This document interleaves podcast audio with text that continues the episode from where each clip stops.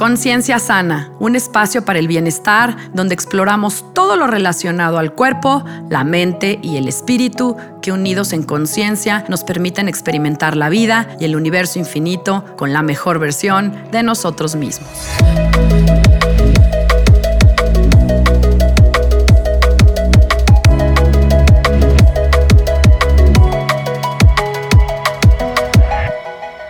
Hola, yo soy Sandra Romero, host del podcast Conciencia Sana, y te agradezco que estés conmigo en este espacio, aquí y ahora. Con los métodos de cultivo equivocados, solo convertiremos la tierra fértil en desiertos. Cuando logremos regresar a la agricultura local y orgánica, podremos salvar la tierra. De lo contrario, no habrá futuro. Yagi Basudev.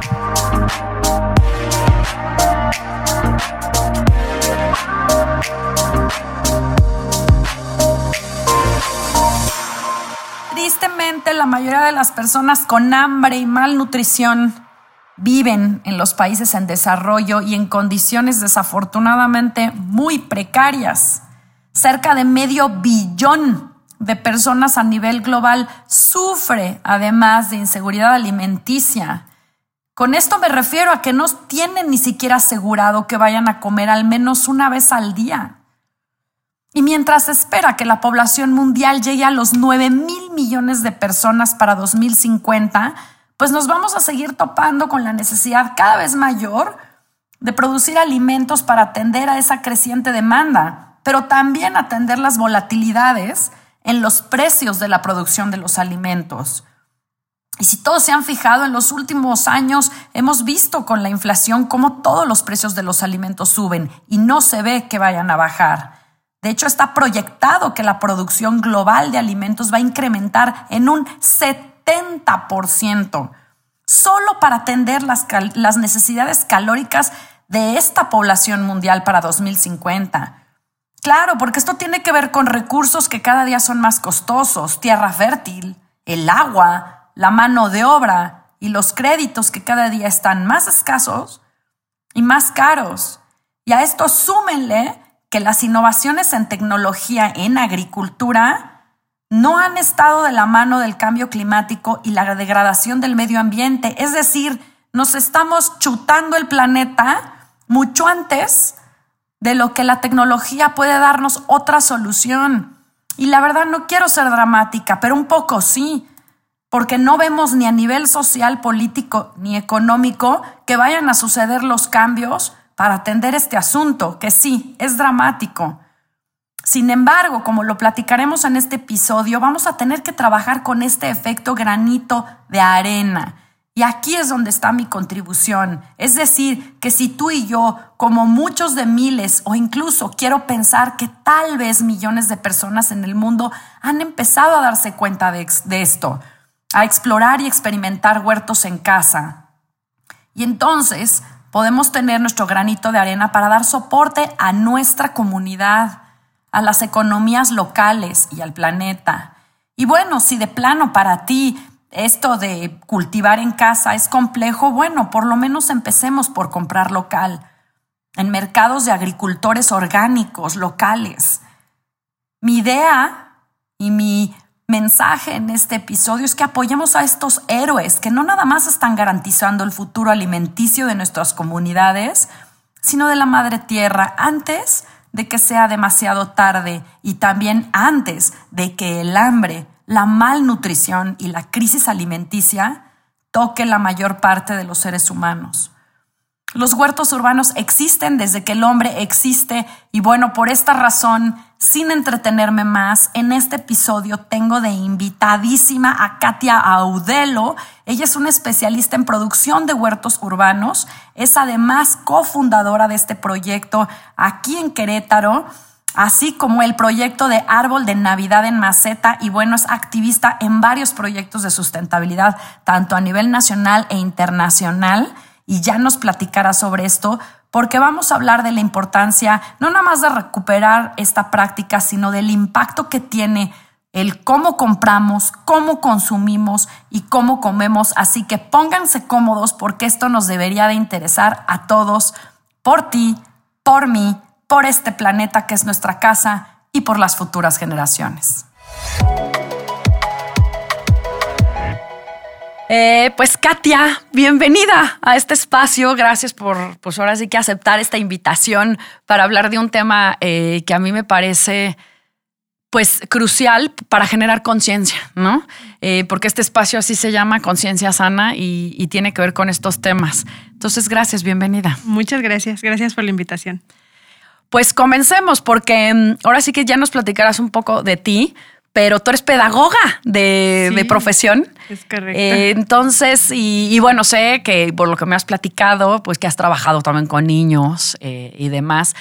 Pero lo que me llama la atención es cómo llegaste a este trabajo de huertos urbanos de sustentabilidad y demás. ¿Cómo, de dónde salió? Cuéntanos la historia. Sí, claro. Pues fue muy chistoso porque en realidad llegamos a- aquí por, por un tema de unos recuerdos, o sea, buscando eh, regalarles algo a los maestros eh, en su día, obviamente, eh, como recuerdo ecológico. Y buscando la opción sustentable, ¿no? O sea, en ese entonces, pues no había muchas opciones. ¿Hace cuánto? Hace seis años empezamos con este proyecto. Y, y fue así, en la búsqueda de regalarles algo útil, algo que no fueran a tirar a la basura, que no fueran a guardar en el, en el baúl, en el cajón, Ay, o sea, sí, y que que fuera se algo en basura. Sí, exacto. Y que convier- roperazo, ¿no? Exacto, exacto. Entonces, buscar algo como, pues, más este Sustentable. sustentable, sí, o sea, más amigable con el medio ambiente. Entonces, eh, fue ahí donde, donde inició como esta idea de, de empezar eh, a producir plantas de consumo, porque también en ese tiempo no había muchas opciones. Y nosotros comenzamos este, a producirlas y empezamos a dar esos recuerdos ecológicos que hasta, hasta ahora tenemos todavía esa opción de los recuerdos ecológicos. Pero este, así empezó todo. Realmente fue, fue así como, como brinqué de, de estar en, en cuestión educativa a, a pasarme a, a, pasarte a la parte a la parte de, Ajá, de sustentabilidad. de sustentable. ambiental. ¿Y qué fue, o sea, dónde inició? ¿Qué fue lo que empezaste a hacer? O sea, los recuerdos, pero ya empezaste tú a meterte a producir o qué fue lo que sucedió? Sí, exacto. Empecé primero con los recuerdos. Bueno, empezamos con los recuerdos y después una cosa fue llevando a otra porque ya producíamos plantas de consumo y luego una clienta que sigue siendo nuestra clienta, Elsa, nos pidió un huerto que ya vio en internet y nos dijo, oye, ¿no lo- ¿me lo puedes hacer? Y pues entre mi marido y yo le dije, ¿cómo ves? Nos aventamos, va. Y él, él sabía, ya, él ya tenía una noción de, de cómo, de cómo trabajar la madera. Ok. o sea, Este, para hacer estas cajas. Exacto, exacto. Pero este, pues no lo habíamos hecho y ese fue nuestro primer huerto con, con Elsa. Y ya de ahí, pues obviamente vinieron muchos más.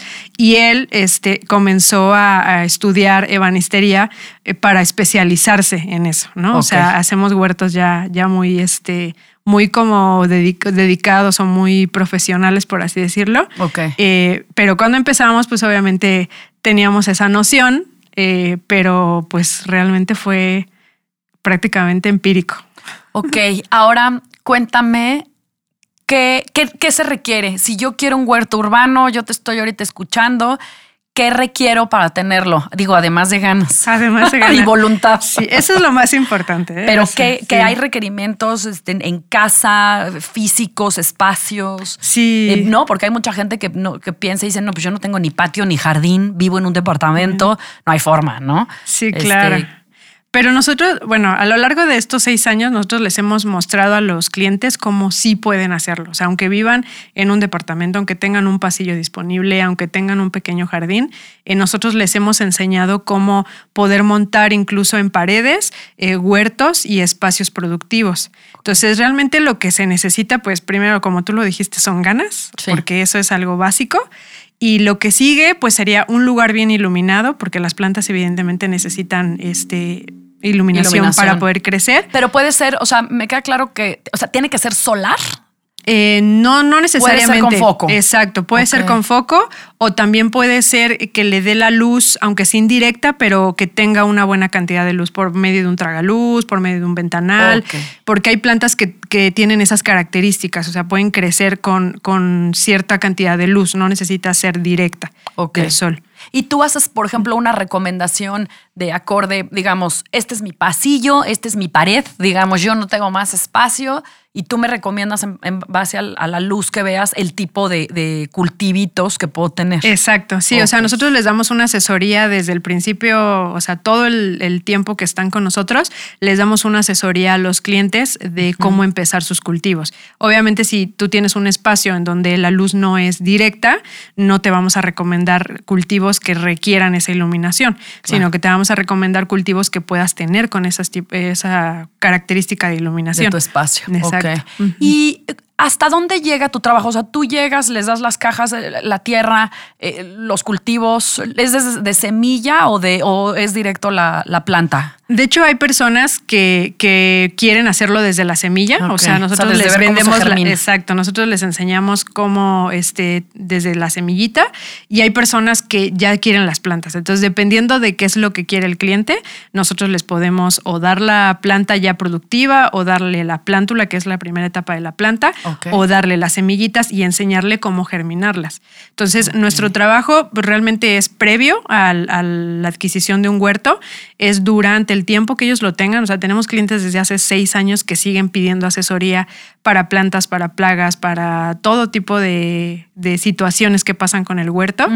Y este, prácticamente lo que nosotros hacemos es acompañarlos en ese proceso y enseñarlos cómo hacerlo para que ellos en algún punto ya no requieran tanto de nuestra ayuda, sino que se vuelvan pues más este, autónomos, exacto, que ellos sepan cómo identificar plagas, que ellos sepan cuándo este, ya la planta cumplió su ciclo, sacar las semillas, o sea, todo ese proceso en algún punto ellos ya son autónomos. Ok. Em, y tengo otra pregunta. Entonces tú, digamos que implementas el proyecto y los acompañas por un tiempo. ¿Cada cuánto? O sea, tienes que ir a los espacios físicamente. Regularmente ellos nos mandan fotos, videos, o sea, la asesoría ah, todo es por WhatsApp. Si ellos ah, requieren que vayamos, claro que lo hacemos pero tenemos asesoría libre. O sea, ellos pueden escribirnos. Hay clientes que se acuerdan a la una de la mañana que se les murió su planta o lo que sea y nos escriben esa hora y nosotros les contestamos, ¿no?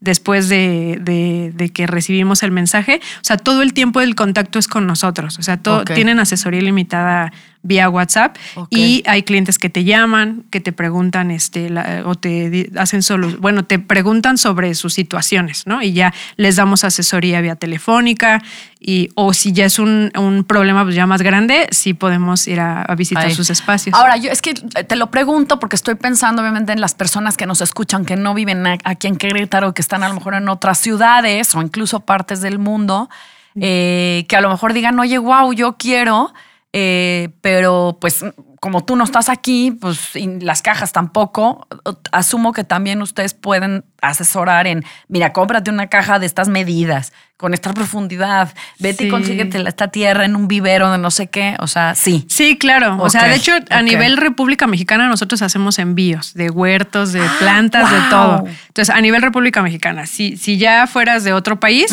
claro que te podemos dar la asesoría este, virtual o a distancia. ¿De dónde conseguir qué? De dónde conseguir, sí, exacto. O sea, decirles más o menos como qué características necesita la tierra para ser una buena tierra o cumplir con las funciones. Y prácticamente, te digo, a nivel república nosotros podemos, o sea, si tú quieres una planta, te la mandamos hasta Monterrey o hasta donde tú quieras. Ok.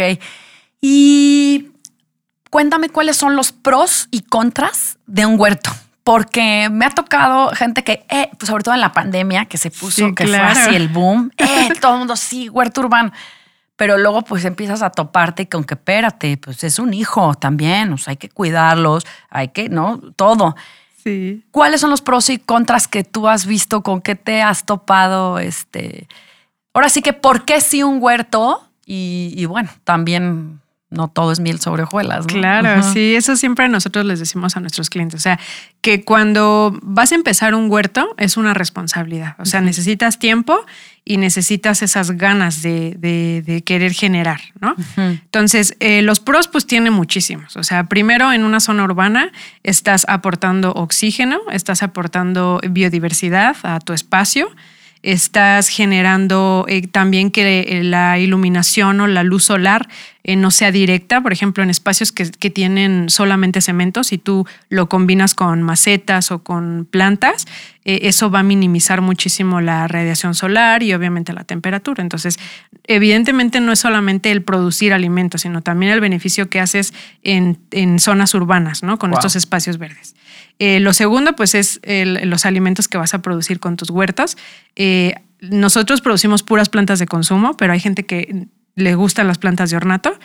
Eso también está súper bien porque al final del día generas esos espacios verdes y generas eh, oxígeno. ¿no? Y pues como contra, pues yo diría que no tanto que sea un contra, sino que a final del día, si no tienes el tiempo que requiere el huerto, al menos unos 15 minutitos para regarlo, para echarle un ojito por las plagas, pues esto va, va este, a o no terminar en buenos términos, ¿no? Por así decirlo. Entonces, eh, sí es importante que la gente tenga el compromiso cuando inicia un huerto, porque al final del día, como dices, no es miel sobre hojuelas, ¿no? Si hay cosas que te van a pasar con el huerto, sí se te van a plagar las plantas, sí eh, te van a suceder situaciones normales dentro de los huertos, que se te muere, que se te seca, que le cae una plaga, o sea, esos son cosas normales, ¿no? Pero todas son manejables cuando tienes una asesoría, una acompañamiento ahí. Exacto. Entonces es muy importante que siempre que eh, compres algo o adquieras algo, si tengas como esa cercanía eh, con alguien que sepa que te pueda ir guiando como en ese, en ese sentido, ¿no? Para que no termine en un fracaso porque el 80% de las personas que fracasan con los huertos piensan que no sirven para eso. Sí.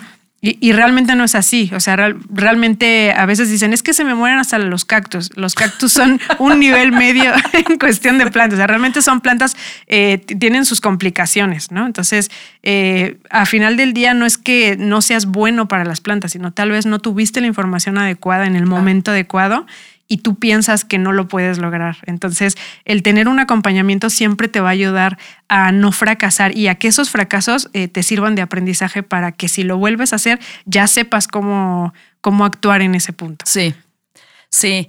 Eh, y esto que dices es clave, así que todos los que nos escuchan no se desanimen.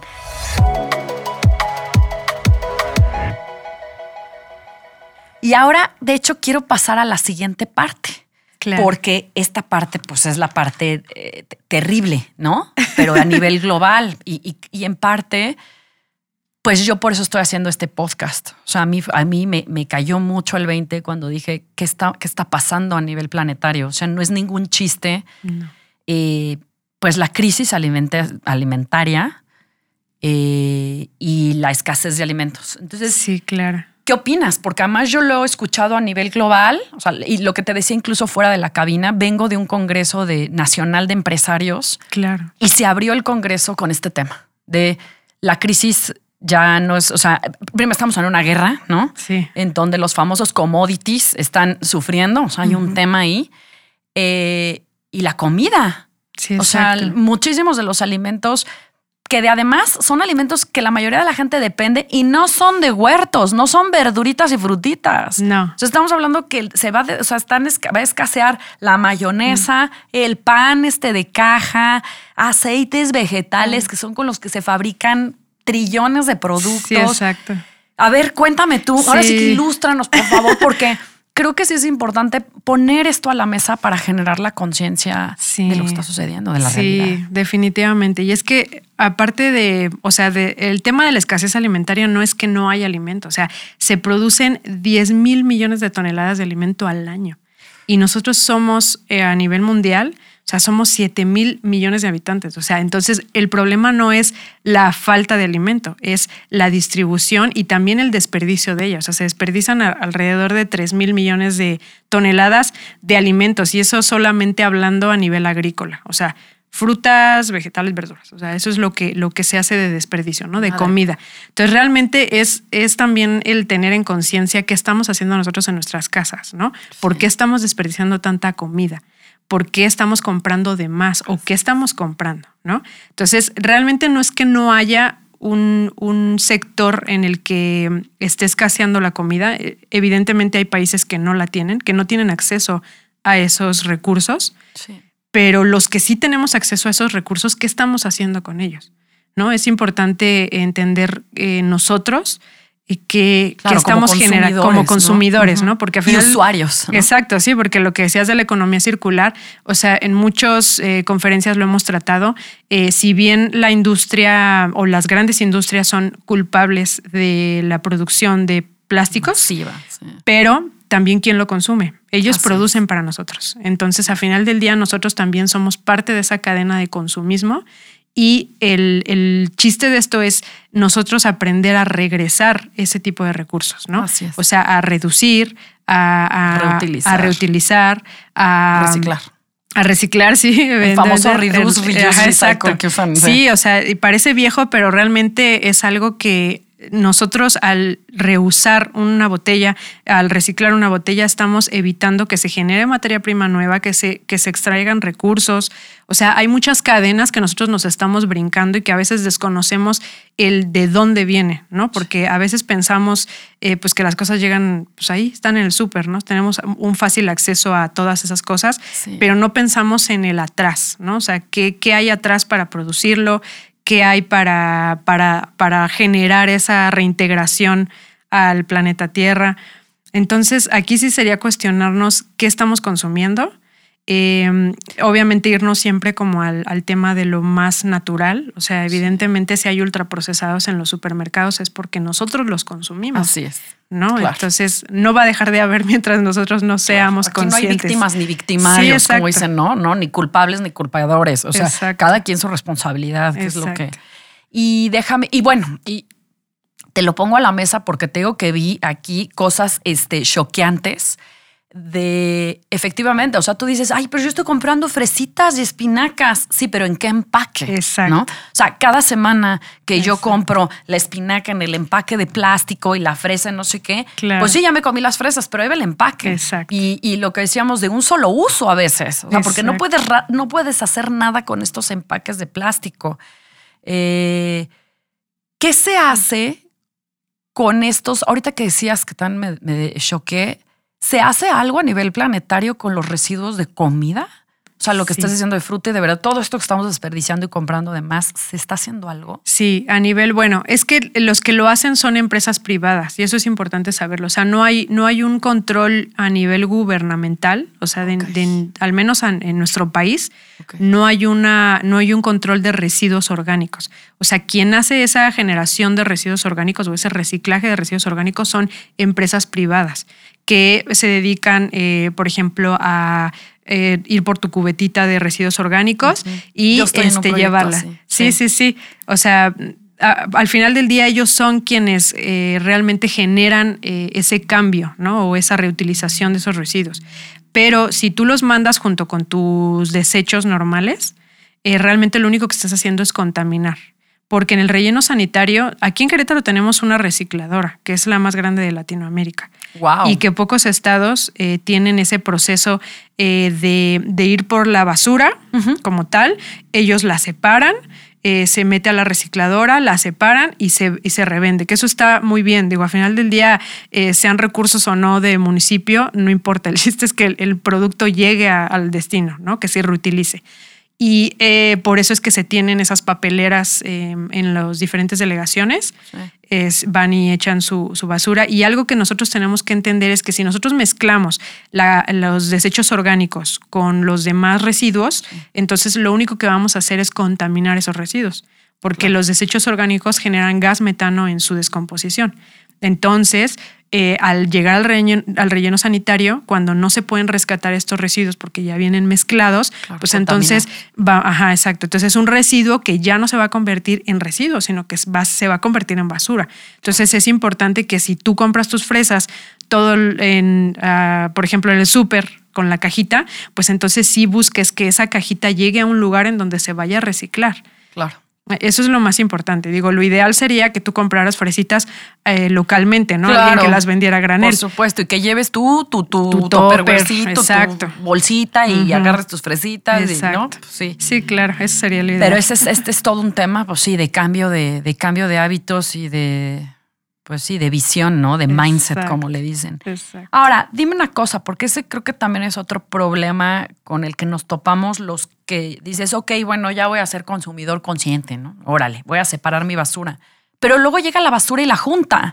Sí. O sea, y lo que, lo que estás tú ahorita sugiriendo es, pues entonces tienes que, o sea, tenemos que seguir invirtiendo, si lo quieres ver así, en empresas que nos ayuden a llevarse los residuos orgánicos y los inorgánicos. Sí, claro. Bueno, porque no queda de otra. Sí, bueno, aquí en Querétaro sí hay mucho tema con, o sea, con eso, ¿no? De que, de que es que yo lo, yo lo separo, pero llega el de la basura y la, y la, y la junta, ¿no?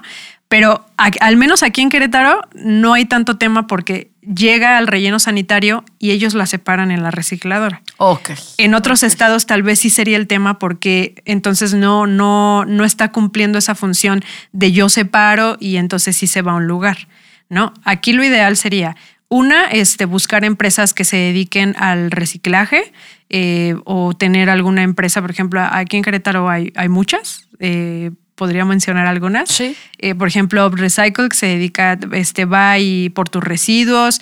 Está Punto Orgánico, Meli de Punto Orgánico. Ella te recibe todos los residuos. Ella obviamente es un negocio, ella los revende, pero ahí ya estás reduciendo muchísimo. Claro. ¿no? Entonces, con que tú separes tus bolsitas, en el HB, por ejemplo, pues hay, hay, este contenedores, puedes, cuando vayas al súper, puedes ir a, dejar tus residuos. O sea, sí hay maneras, ¿no? Ok. Aquí en Querétaro te digo, no hay tanto tema porque aunque tú lo revuelvas, ellos allá lo separan porque ese es, parte del negocio, ¿no? Ellos revenden esos materiales pero eh, en otros estados sí sería, no sé, o sea, ahí, ahí sí sería un tema, ¿no? Claro. Porque unos se esfuerzan en separarlos y entonces llegan los de la basura y lo, claro. y lo, y lo juntan. Claro. Uy, es un temón que luego esto da hasta para hablar, ¿no? Del negocio de la basura y bueno, muchísimas cosas más.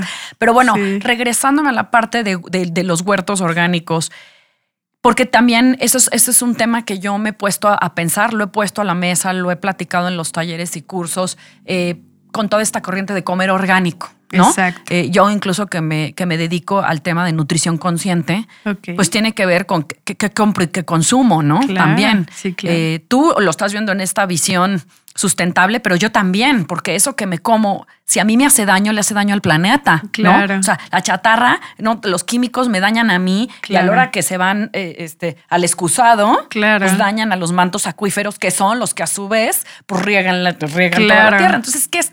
esto es lo que digo. Hay que pensar todo, cada acción que hacemos, las consecuencias planetarias que tiene. Entonces, ¿Cómo, ¿Cómo, está el tema de las tierras de cultivo? Eh, ¿qué, ¿qué, tanto daño han hecho los fertilizantes? Este, o sea, ¿por qué si un huerto? O sea, sí, un claro. poco regresando y conectando claro. ¿por qué si un huerto? ¿No? Claro. Y no estar comprando verdura, fruta, pues en el súper. Sí, de, claro. de traída de Timbuktu. Sí, pues mira, lo primero es que la gente debe entender que evidentemente nosotros nos hemos acostumbrado a consumir cosas incluso fuera de temporada. O sea, Así ejemplo, es. el Gracias. jitomate, ¿no? Por ejemplo. Entonces, eh, también volvemos a lo mismo, la corresponsabilidad que tenemos como consumidores. O sea, nosotros hemos provocado que los grandes cultivos produzcan jitomate fuera de temporada. ¿Por qué? Porque el consumidor lo pide. Entonces, primero que nada, necesitamos acostumbrarnos a comer cosas por época. ¿no? O sea, época de mango, época de almendras, o sea, si no hay Época de almendra, higos, época, época de exacto. limones, Lo que de te aguacates. Sí, claro, exacto. O sea, todo por época, ¿no? y, y- y eso generaría un, un freno tam- tal vez en, en la producción masiva de estos. Evidentemente, pues tendríamos que hacer muchos conciencia sobre ese tema, ¿no? Sí. Pero este, nosotros en casa podemos producir una cantidad de, de estos alimentos que consumimos, ¿no? Porque evidentemente no vamos a poder tener un Sí, total, toda ¿no? la producción, Necesitaríamos una granja para poder Sí. este, producir Sí, todo lo que comemos. y de- claro, claro. exacto. Entonces, pero siempre les he dicho que cuando produzcan algo, o sea, lo que produzcan tú ya estás reduciendo, pues, es, ese porcentaje. O sea, si Claro. tú produces tus lechugas, ya no las vas a ir a comprar al súper en el empaque, ¿no? O, o a granel o como tú las compras. Claro. Si tú produces tus fresas, pues por época te, te acostumbrarás a comerlas y eh, ya dejarás de, de consumir eso en el súper. Entonces, realmente eh, nosotros somos copartícipes de esas grandes producciones. ¿no? Ahorita está de moda la leche de, bueno, las, las bebidas eh, vegetales y entonces a veces lo que la gente no sabe es que a un aumento de, de consumo, pues evidentemente las almendras, por ejemplo, también se dan por época, Claro. ¿no? Entonces nosotros provocamos que eh, fertilicen, eh, obviamente con agroquímicos para que sea más rápido, para que puedan producir más cantidad y en temporadas que no son sus temporadas. Entonces, al final del día nosotros vamos orillando a la misma industria a generar esos hábitos o malos hábitos de tratamiento para la tierra. Y el tema de orgánicos sí se puede, o sea, sí se puede hacer a nivel masivo. Eh, nosotros eh, somos aliados de Tierra de Monte, que es una empresa queretana, y que e- ellos ocupan puros productos orgánicos a nivel masivo. O sea, ellos han demostrado cómo es que sí pueden tratarse los campos de cultivo con productos orgánicos. Wow. ¿No? Pero eh, evidentemente eso es, eso es algo de conciencia del productor. ¿Por qué? Pues porque los agroquímicos son más baratos tal vez, porque duran muchísimo más, porque es menos inversión, porque están acostumbrados a, a la efectividad. Eh, entonces hacer esos cambios de conciencia a veces es complicado, pero sí se puede.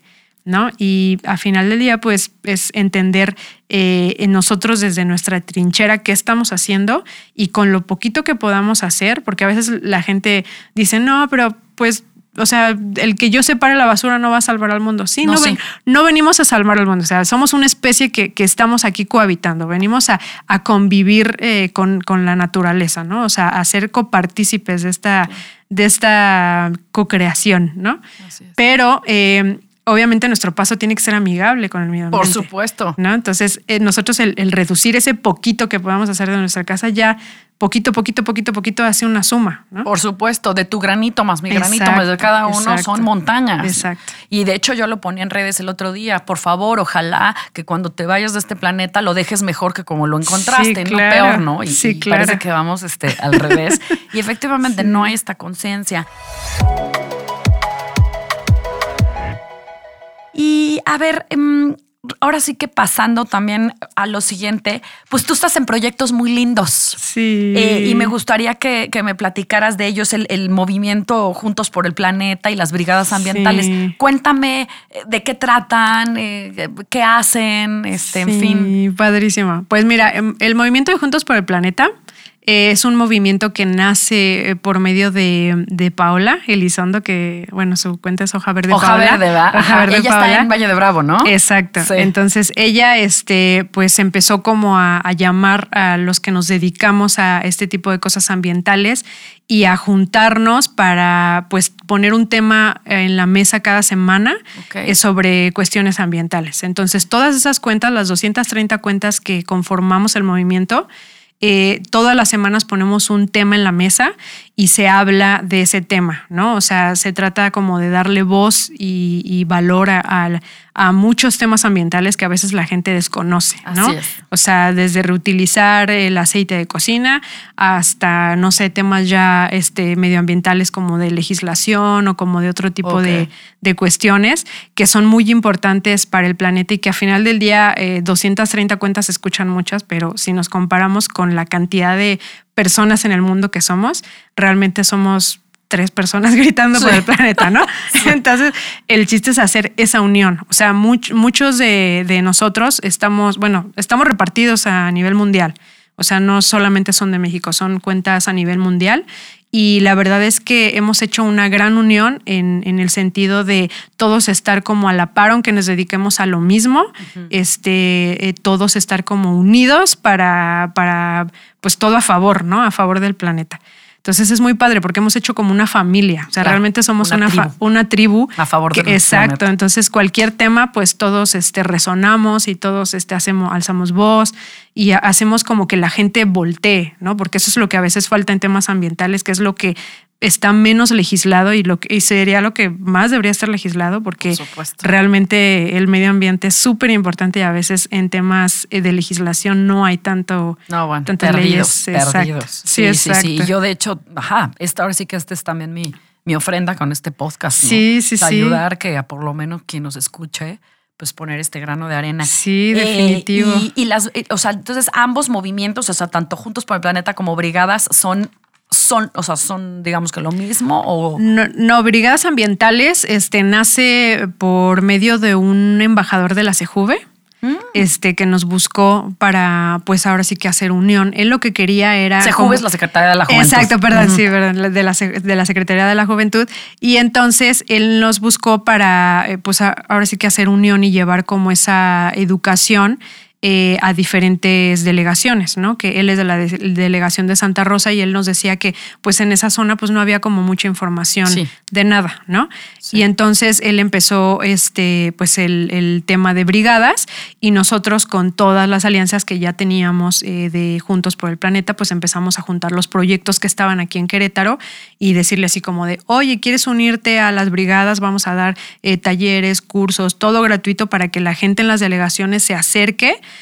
y, aprenda sobre el medio ambiente, o sea, vea qué proyectos hay a nivel ambiental aquí en Querétaro y que ni siquiera a veces se conocen qué hacen. Y a final del día también eh, llevarles talleres, cursos y todo de educación ambiental, porque al final, al final, eso, o sea, la educación ambiental va a generar las herramientas para que las personas puedan eh, pues tener soluciones, ¿no? O sea, si hay, si hay un tiradero clandestino de basura, ¿a dónde dirigirse para denunciar ese tipo de cuestiones, ¿no? O sea, si están talando un árbol, si, o sea, tener esa, esas bases, vamos. Por supuesto. Y es que lo que estás diciendo también es clave porque eso te cuenta como estos proyectos de vecino vigilante, Exacto. O sea, las mejores, este, digo, colonias o zonas que tienen la seguridad más alta es porque los vecinos pues, están vigilando. ¿Qué mejor policía Claro. Que, estar al pendiente de, oye, esto no está bien, esto está raro, esto aquí no funciona así.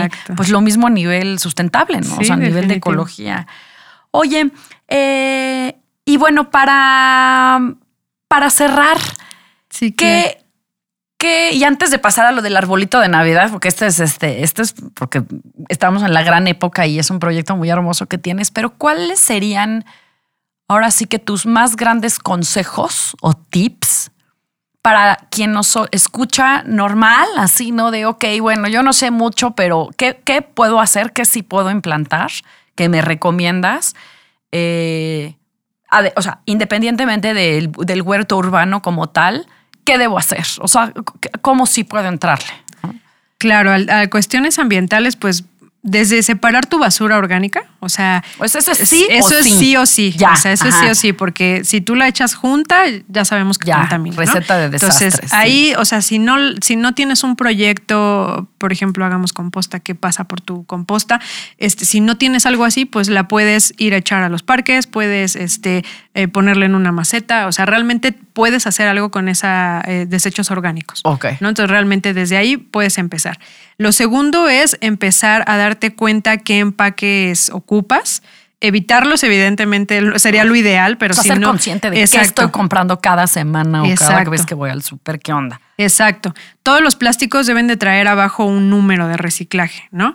Este, eh, se pueden ir, o sea, puedes juntarlos todos y llevarlos a un lugar donde, donde los separen ellos, o sea, no hay ningún problema. O puedes hacerte el, hábito de decir, ah, este es PET, este es plástico número 5, esto, porque incluso el Unicel, es, nosotros somos, eh, nosotros somos centro de reciclaje de Unicel, entonces ya se puede, ya se puede reciclar, se convierte en marcos de fotos, no que a su vez son a su vez son reciclables. Entonces, sí, claro. Yo cada vez que los veía se me erizaban los pelos. Sí, a todos. O sea, cada vez que veo así de, ay, el cafecito para el curso de no sé qué, y ves así los 30 vasos de, ¡ah! Sí, sí, sí. Digo, lo ideal es que lo evitemos. O sea, volvemos a lo mismo, ¿no? Hay que ser conscientes de qué estamos consumiendo. Pero si eh, ya no se puede evitar, entonces qué vamos a hacer con él, ¿no? Ya, ya se puede reciclar el unicel, ya casi prácticamente todos los plásticos son reciclables menos el número 7. O sea, el número 7 es, un, es una mezcla de plásticos que no tiene resinas plásticos. ¿Y 7, por ejemplo, dónde lo vemos? ¿En qué tipo el, en, el, en, el, empaque. No, pero ¿qué tipo de productos en general traen un 7? Es que realmente, mira, yo por ejemplo me he encontrado vasos eh, donde te sirven el café, número 7. Mm, o sea, tipo los de plástico, eh, número 7. Y a veces parecen de como de PET, ¿no? Parecen de plástico, de otro plástico, pero son número 7. Entonces, eh, por ejemplo, hay macetas que ahorita están saliendo que son mezclas de plástico con fibras naturales. Eh, ahorita está el famoso greenwashing. O sea, la verdad es que está súper de moda y encuentras este que los popotes. Sí, los popotes, popotes biodegradables. Aguacate, de fibras, de. exacto. Que a veces la gente no sabe que sí, sí son biodegradables, pero bajo los procesos que ellos indican. o sea, a es. veces son oxodegradables que son con el sol, se deshacen. Pero eh, volvemos a lo mismo, o sea, hay que ser conscientes, no, no irnos como por... Como por- gordas en tobogán. Sí, como exacto, por lo Sí, de, verde. Ay, es que este, este envase para la fiesta de mi hijo son biodegradables y Claro. uno va y compra destajo. Exacto. Es como yo les digo cuando me preguntan, oye, pero es que estas galletitas orgánicas, a ver, es chatarra. Exacto. Con un, es chatarra Sí. con un ingrediente Sí, orgánico, que es claro. el azúcar. Pero es chatarra, no se confundan, ¿eh? Sí, claro. Esto igual es basura, no se confundan. No porque diga biodegradable, no es basura. Exacto. ¿no? Sí, las bolsas biodegradables que no son biodegradables. Ajá. O sea, sí hay que informarnos bien qué estamos comprando y qué estamos adquiriendo para no caer en generar más basura y entonces ya no va a ser una solución, ¿no? Porque Sí. aparte para ese tipo de popotes biodegradables todavía no hay procesos eh, de reciclaje, de transformación. transformación, a menos de que ellos tengan eh, esos procesos.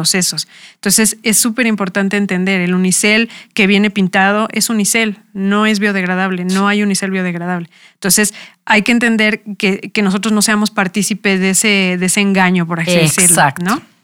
Entonces, a final del día, bueno, primero que nada es eh, revisar qué es lo que estamos comprando, evitar eh, a- en su mayoría eh, la compra en empaques. O sea, llévate tu topper, llévate tu bolsita, llévate. lo Compra en mercados quieras. locales, orgánicos, Exacto. ¿no? Lo que en Estados Unidos Sí. le llaman el farmer's market. O sea, Exacto, sí. compra en sí, sí. productores locales, lo que hay de temporada. Exacto, Y olvídate de que quiero mi jitomate rojo todo el año y yo soy aguacatera y sin aguacate no puedo vivir. A ver, no. Exacto. Cuando haya. Y es lo que, fíjate, yo también el otro día les decía a unas personas: a ver, la tierra sabe lo que te tiene que dar.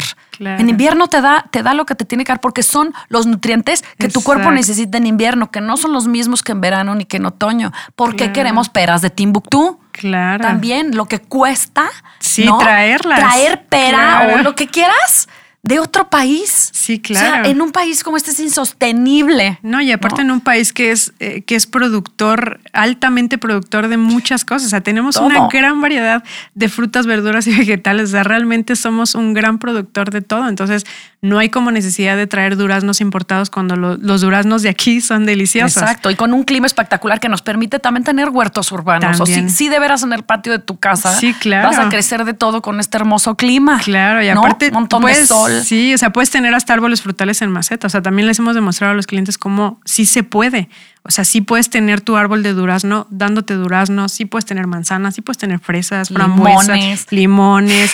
O sea, pero obviamente eh, es por época, ¿no? O sea, volvemos a lo mismo. Claro. Hay, que, hay que ser conscientes de, de qué estamos haciendo con la naturaleza. Y respetuosos de los tiempos. respetuosos, exacto. Sí, Entonces, con lo poquito que tú empieces a hacer, o sea, con lo poquito que tú separes ya tu basura orgánica, que tú empieces a, a- a ser consciente de los plásticos que consumes, del alimento que consumes también, eh, con eso vas a, a generar esa conciencia. O sea, una cosa lleva a la otra. Realmente tú empiezas separando basura orgánica, eh, bueno, eh, desechos orgánicos, y después ya estás separando los, la- el PET y ya estás separando las tapitas Sí. y ya está. O sea, eso es una cosa es que lleva a la otra.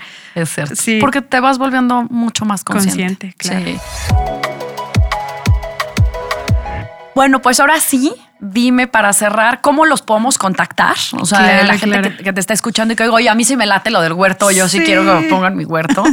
Este, ¿cómo te contactamos, Katia? Y platícame también del árbol de Navidad. O sea, Sí. quienes está escuchando está a tiempo a lo mejor de decir, eh, voy a poner un árbol de maceta Sí. en vez de ir a comprar uno artificial o ir a, no, a comprar los cortados. Cuéntanos, Exacto, cuéntanos. sí. Bueno, aquí lo primero es que la gente sea consciente y que entienda las opciones que tiene, ¿no? O sea, el árbol artificial eh, tendrías que comprártelo de, de muy buena calidad Sí. para que te dure unos mínimo 35 años o 25 años, que ya es mucho, pero eh, eh, a, a compensación de los 100 o 150 años que se va a tardar en degradarse. Entonces hay que ser conscientes de eso. O sea, si nosotros vamos a comprar un árbol barato que nos va a durar uno o dos años, entonces no estamos haciendo una compra inteligente. Sí. Es importante.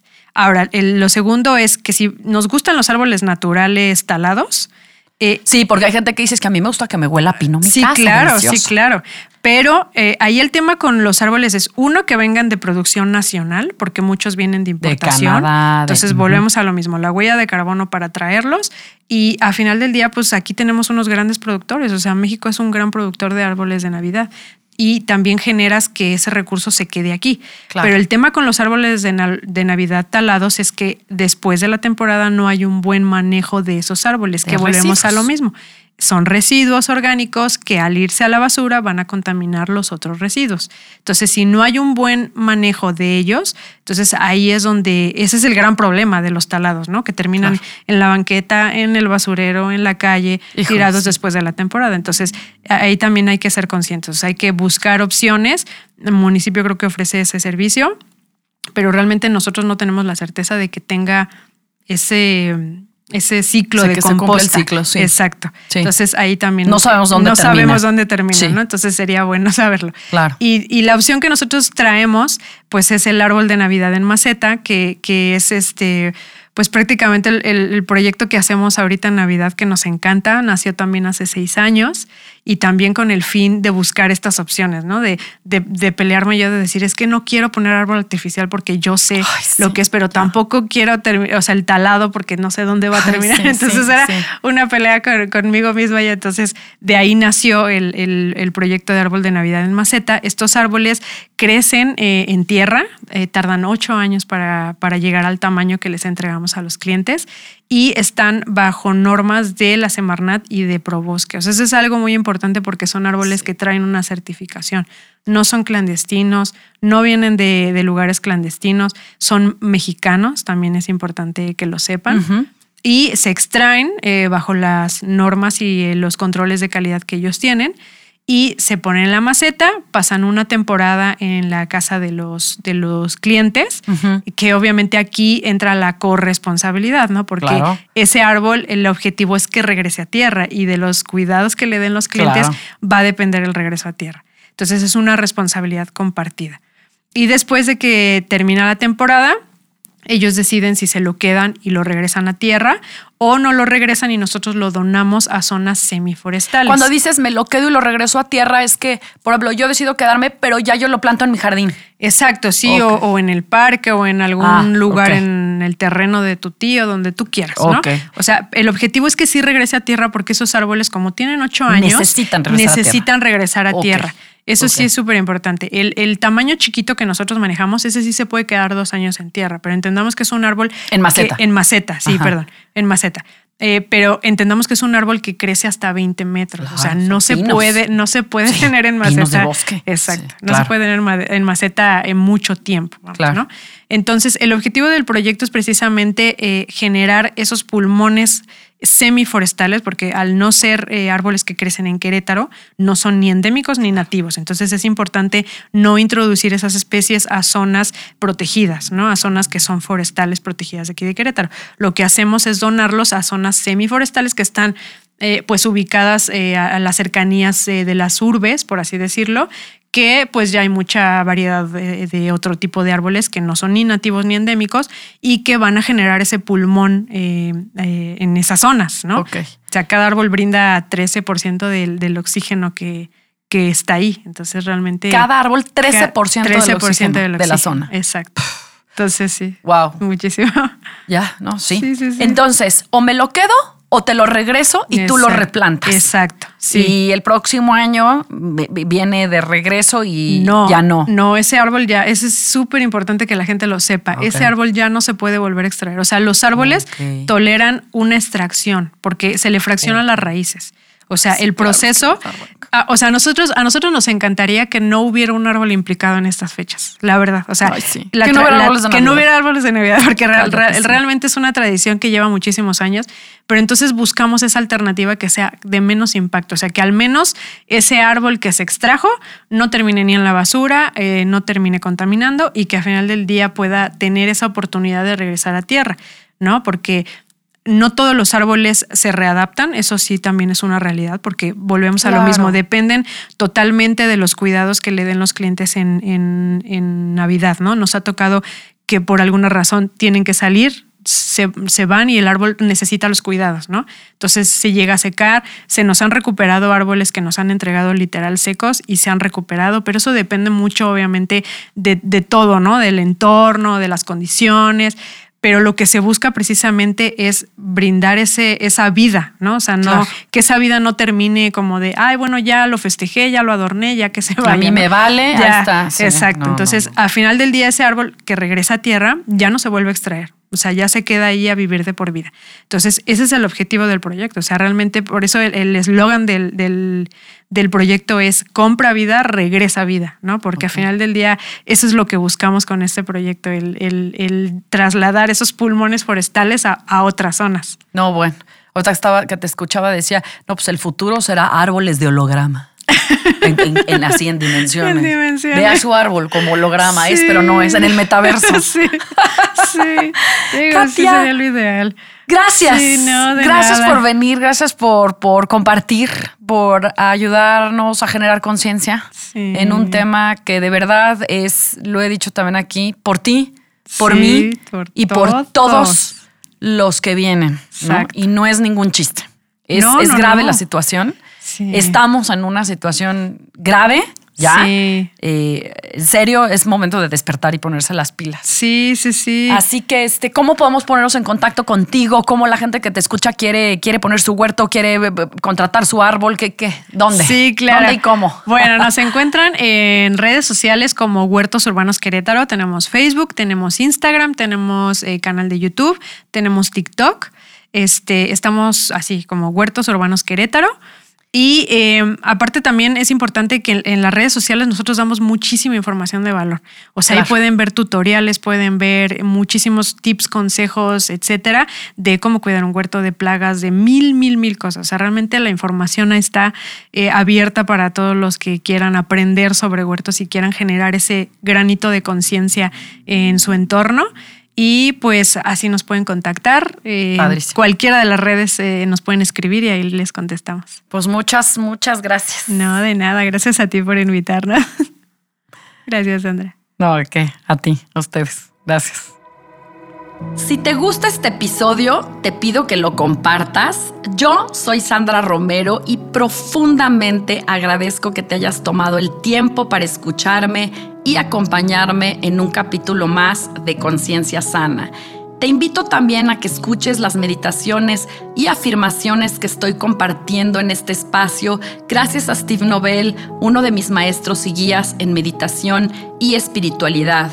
Todos mis contenidos, incluyendo mis escritos, están ya en mi página web www.sandraromerofc.com y puedes seguirme en Instagram y Facebook como arroba Sandra Romero FC o a mi correo sandraromerofc arroba gmail.com. Amor y bendiciones. Nos vemos a la próxima. Namaste.